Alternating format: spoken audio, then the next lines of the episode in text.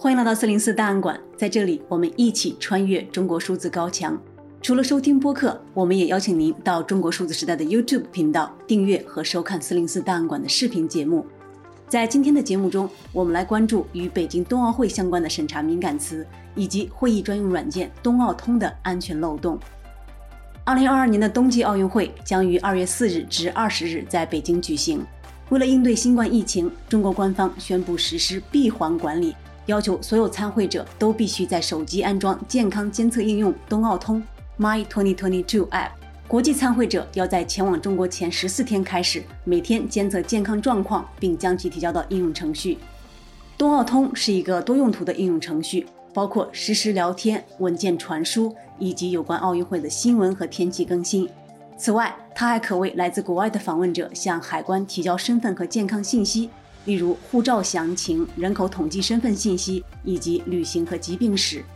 然而，加拿大网络监控组织公民实验室于一月十八日发布了一份报告，称冬奥通 App 存在严重的安全漏洞，可能会使敏感数据遭到拦截。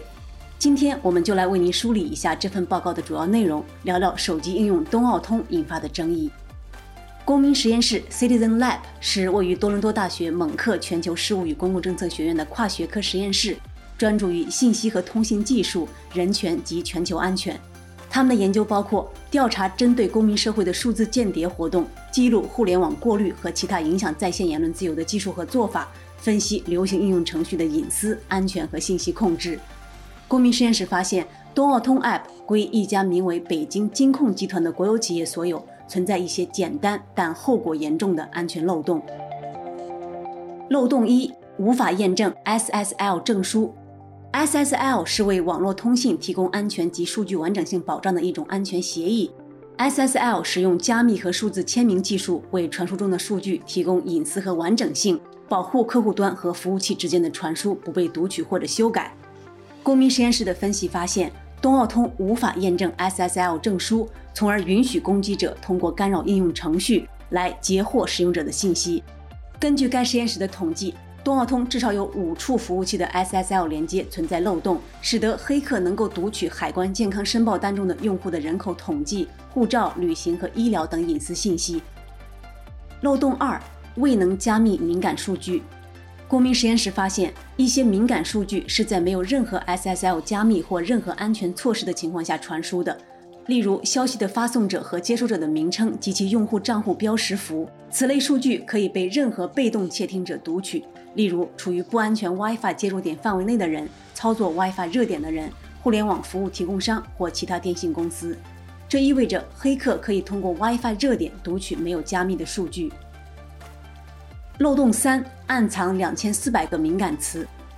公民实验室的分析还发现，冬奥通软件中含有一个看起来似乎是用于审查的关键词列表，内含涉及新疆、西藏等一系列与中国政治和政府机构有关的词语。该列表包含两千四百四十二个在中国被认为具有政治敏感性的关键字词。中国数字时代完整转载了这份报告所披露的冬奥敏感词清单。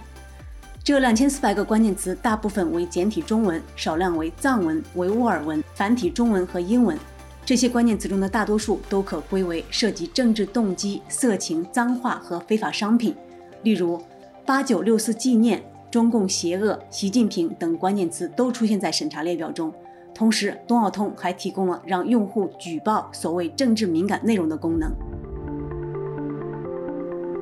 公民实验室认为，中国有破坏加密技术进行政治审查和监视，以及利用未加密的网络通信发起中间人攻击的历史。此外，中国地方政府经常使用数据拦截技术来嗅探 WiFi 流量以进行监控，因此有理由质询冬奥通应用程序中的加密漏洞是否是出于监视目的而故意设置的，而不只是源于开发者的疏忽。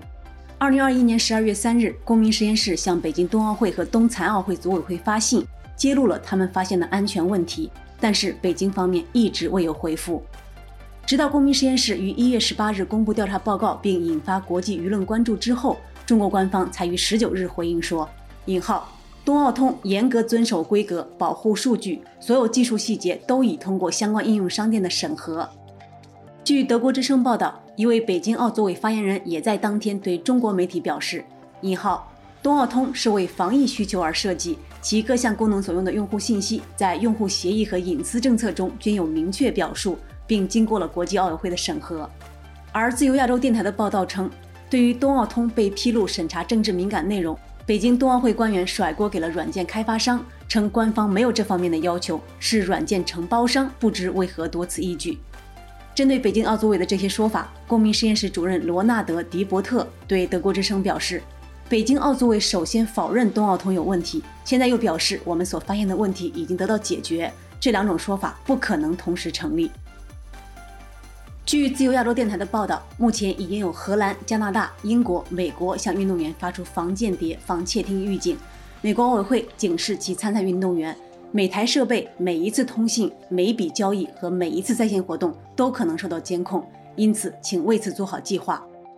知名国际非营利组织人权观察也就此问题于一月十八日举办了一场线上研讨会。人权观察的中国部主任理查森说：“中国当局现在在全国各地使用的工具，包含人工智能和预测性警务、大数据资料库，对社交媒体平台的广泛监控，让人们无法参与某些类型的对话。任何前往该国参加比赛的人，以及记者、运动员、教练，都需要意识到这种监控可能会影响到他们。”